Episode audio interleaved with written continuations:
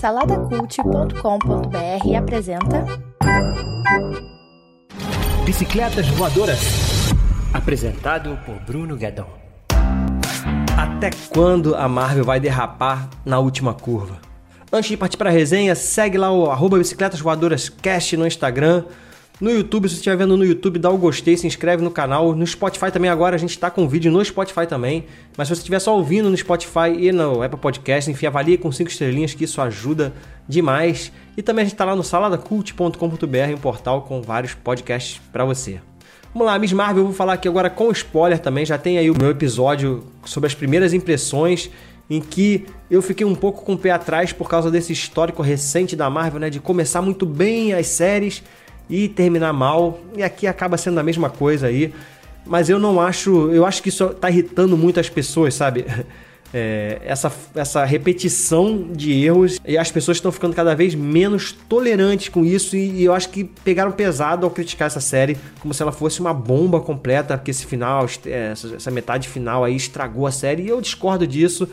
É, os dois episódios que as pessoas criticam muito, é, eu acho que tem sim problemas, principalmente porque eles se afastam ali da coisa que é o mais legal dessa série, que é aquela realidade ali da inocência, da adolescência, daquele mundinho ali da Kamala, né? A coisa escala um pouco ali, não chega a ser mundial, assim, uma coisa muito grandiosa, mas ainda assim escala um pouco ali, né, com a questão dos clandestinos que não funcionam muito bem, tem a tal da organização lá das adagas vermelhas, enfim, ela vai para a Índia, né? Fica uma coisa um pouco Será? Eu sei que eu sei que tem uma, uma ideia ali, né, da representatividade, de mostrar essa cultura. Nisso, e nisso eu achei bem legal. A gente tem um episódio ali mostrando a partição, né, da divisão ali da, da, guerra civil que teve. E com certeza isso, isso foi bem legal, essa preocupação de trazer esse episódio histórico, de, de fazer a gente mergulhar um pouco, imergir um pouco mais né, nessa cultura, isso funciona bem. Mas eu acho que o que quebrou mesmo foi essa, essa sub, subplot aí, né, dos clandestinos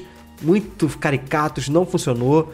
Essa origem da, da Miss Marvel vindo um pouco disso. No final a gente vê também que ela tem um, um gene mutante ali. E essa questão dos adagas vermelhas. Então isso tudo realmente é ruim mas não estraga a série, longe disso. Uma série, né, que teve essa estética jovem ali, com esse, os grafismos tal, que foi uma coisa que a gente elogiou muito ali na primeira, no primeiro episódio. Os personagens são muito carismáticos, os personagens do núcleo ali da Kamala, a sua família, é, os seus amigos aquele mundinho ali, ele funciona muito bem. E no último episódio a gente tem a volta desse mundinho, inclusive fazendo um plano ali, meio esqueceram de mim. Tem gente que acha bobo, critica, mas cara, eu achei legal, eu gostei. A gente tem que aceitar um pouco que a Marvel ela tá, ela tá indo por diversos caminhos, né? Ela tá flertando com diversos tipos de, de, de obras. Comédias, é, comédia adolescente, romancezinho. A gente vai ter a série da she agora aí, que provavelmente vai ser uma comédiazinha. A gente tem a animação do Groot aí.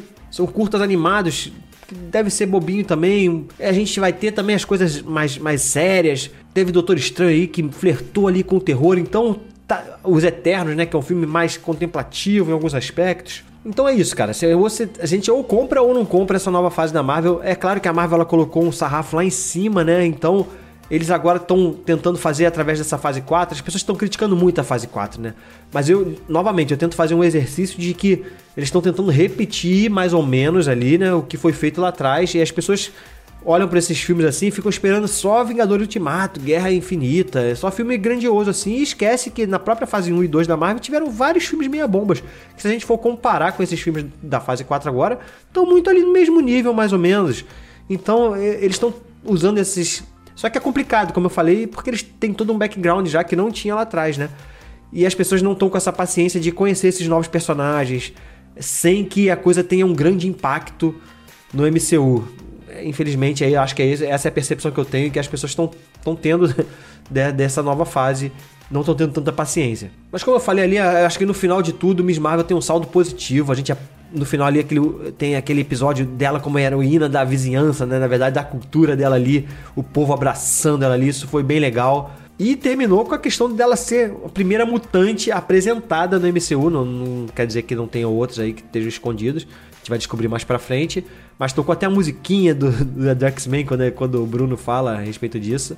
E eu não sei como é que eles vão desenvolver isso, mas é aí que tá o grande ponto da Marvel, né? Elas, ele no finalzinho lança um negócio desse aí que aí todo mundo meio que pira, caraca, isso aqui. e já fica todo mundo ansioso para a próxima obra e, eles, e é assim que eles vão fazendo. Mas eu gostei, não, não incomodou a questão da viagem no tempo que fizeram ali para mostrar que ela influenciou na, na, criação dela mesmo, né?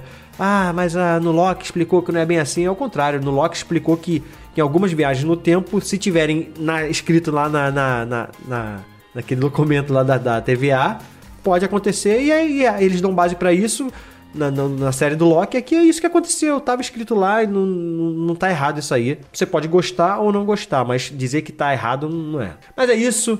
Eu acho que realmente essa, a Marvel tem que melhorar um pouco nessa estrutura de séries. Não estão sabendo desenvolver uma série em seis episódios ali. Fica um começo sempre muito bom, onde eles têm tempo, vão fazendo com calma, apresentando de uma, uma forma legal, e aí depois no meio, assim, ele começa a apresentar um problema, e para no final sair correndo para tentar solucionar, e acaba ficando meio atropelado tudo e mal feito, né? Mas eu vou dar 1, 2, 3.5 para Miss Marvel. Eu ainda acho que é uma série com o saldo positivo, beleza? É isso, espero que vocês tenham gostado. Curtam, compartilhem e até a próxima. Fui! Produzido por Imagem Vida Studios, imagemvida.com.br